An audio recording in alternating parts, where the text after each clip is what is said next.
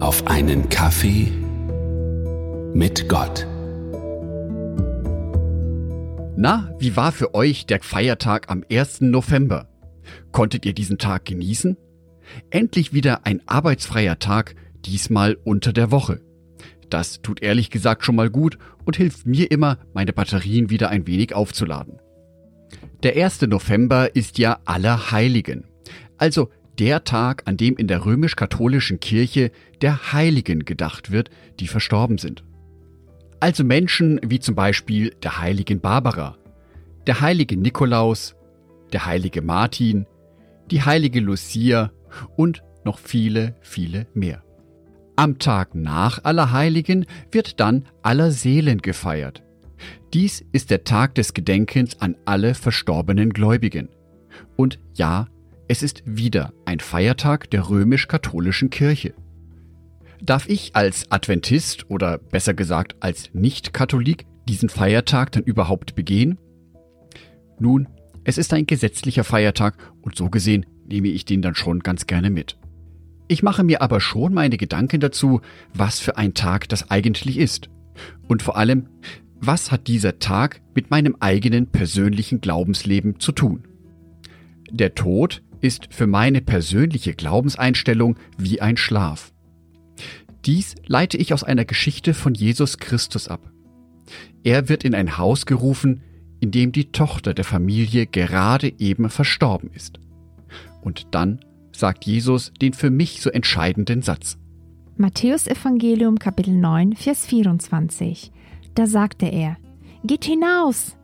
Das Mädchen ist nicht tot, es schläft nur. Diese Bibelstelle passt für mich sehr gut zu einer anderen Bibelstelle aus dem Buch Prediger. Prediger Kapitel 9, die Verse 5 bis 6. Die Lebenden wissen noch, dass sie sterben werden. Die Toten wissen gar nichts mehr. Sie bekommen keine Belohnung mehr. Sie sind von allen vergessen.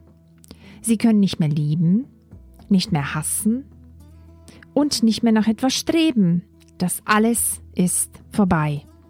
Sie werden nie mehr beteiligt sein an dem, was auf der Erde geschieht.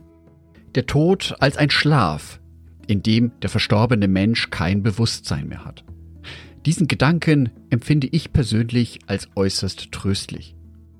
Daher bin ich mir für mich sicher, dass die lieben Menschen, die in meinem Umfeld gestorben sind, diese ganzen Sorgen, Nöte, Probleme und Schmerzen, die ich manchmal habe, die haben das nicht mehr. Wenn ein von uns geliebter Mensch stirbt, dann ist das sehr traurig für uns. Wir spüren den Schmerz in unserer Seele, in unserem Herzen. Ja, vielleicht ist sogar Wut mit dabei. Dies sind ganz normale und natürliche menschliche Reaktionen darauf, dass ein geliebter Mensch gestorben ist. Von daher tröstet mich der Gedanke, dass der liebe verstorbene Mensch all das nicht mehr durchleben muss. Dieser Mensch schläft. Aller Seelen ist für mich jetzt die Möglichkeit, ganz bewusst an diese Menschen zu denken, diese Menschen, die ich geliebt habe, diese Menschen, die nicht mehr in meiner Gegenwart sein können. Es stimmt, ich werde keine neuen Erfahrungen mit diesen verstorbenen Menschen mehr machen können. Aber diese Menschen haben Spuren hinterlassen in meinem Leben. Diese Menschen haben Spuren hinterlassen in meinen Gedanken, in meinen Erfahrungen. Die Begegnungen mit ihnen sind sozusagen in meinem Körper gespeichert und in meinem Geist gespeichert. Aller Seelen ist für mich der Tag, an dem ich mich ganz bewusst an diese Menschen erinnern kann. Was habe ich durch diese Menschen gelernt? Wo stärken mich die Erlebnisse mit diesen Menschen heute noch? Von daher gefällt mir der Gedanke, dass es einen Tag im Jahresverlauf gibt, an dem ich mir genau diese Gedanken machen kann an dem ich dazu ermutigt werde, in einem gewissermaßen geschützten Rahmen mich genau mit solchen Gedanken zu beschäftigen.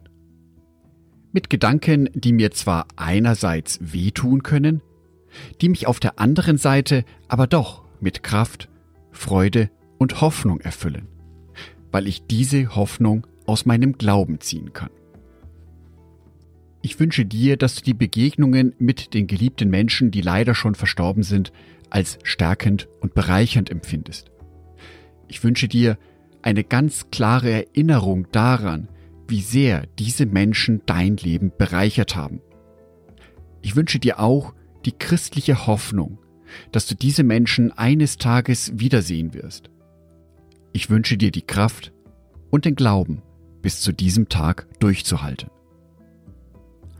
Angedacht von Jörg Martin Donath, Bibelstellen eingelesen von meiner lieben Frau Sonitschka.